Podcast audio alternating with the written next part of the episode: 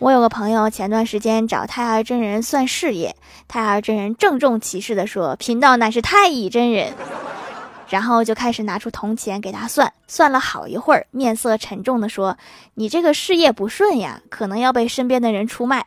想要破解，你身上得有个关公才行。”朋友似懂非懂的走了，然后就来到了纹身店，进屋就问说：“老板，女生能纹关公吗？”老板摇头说：“你背不起关公。”朋友认真的说：“那我纹在前面，让关公背我。”你就没考虑过带个关公的挂坠啥的吗？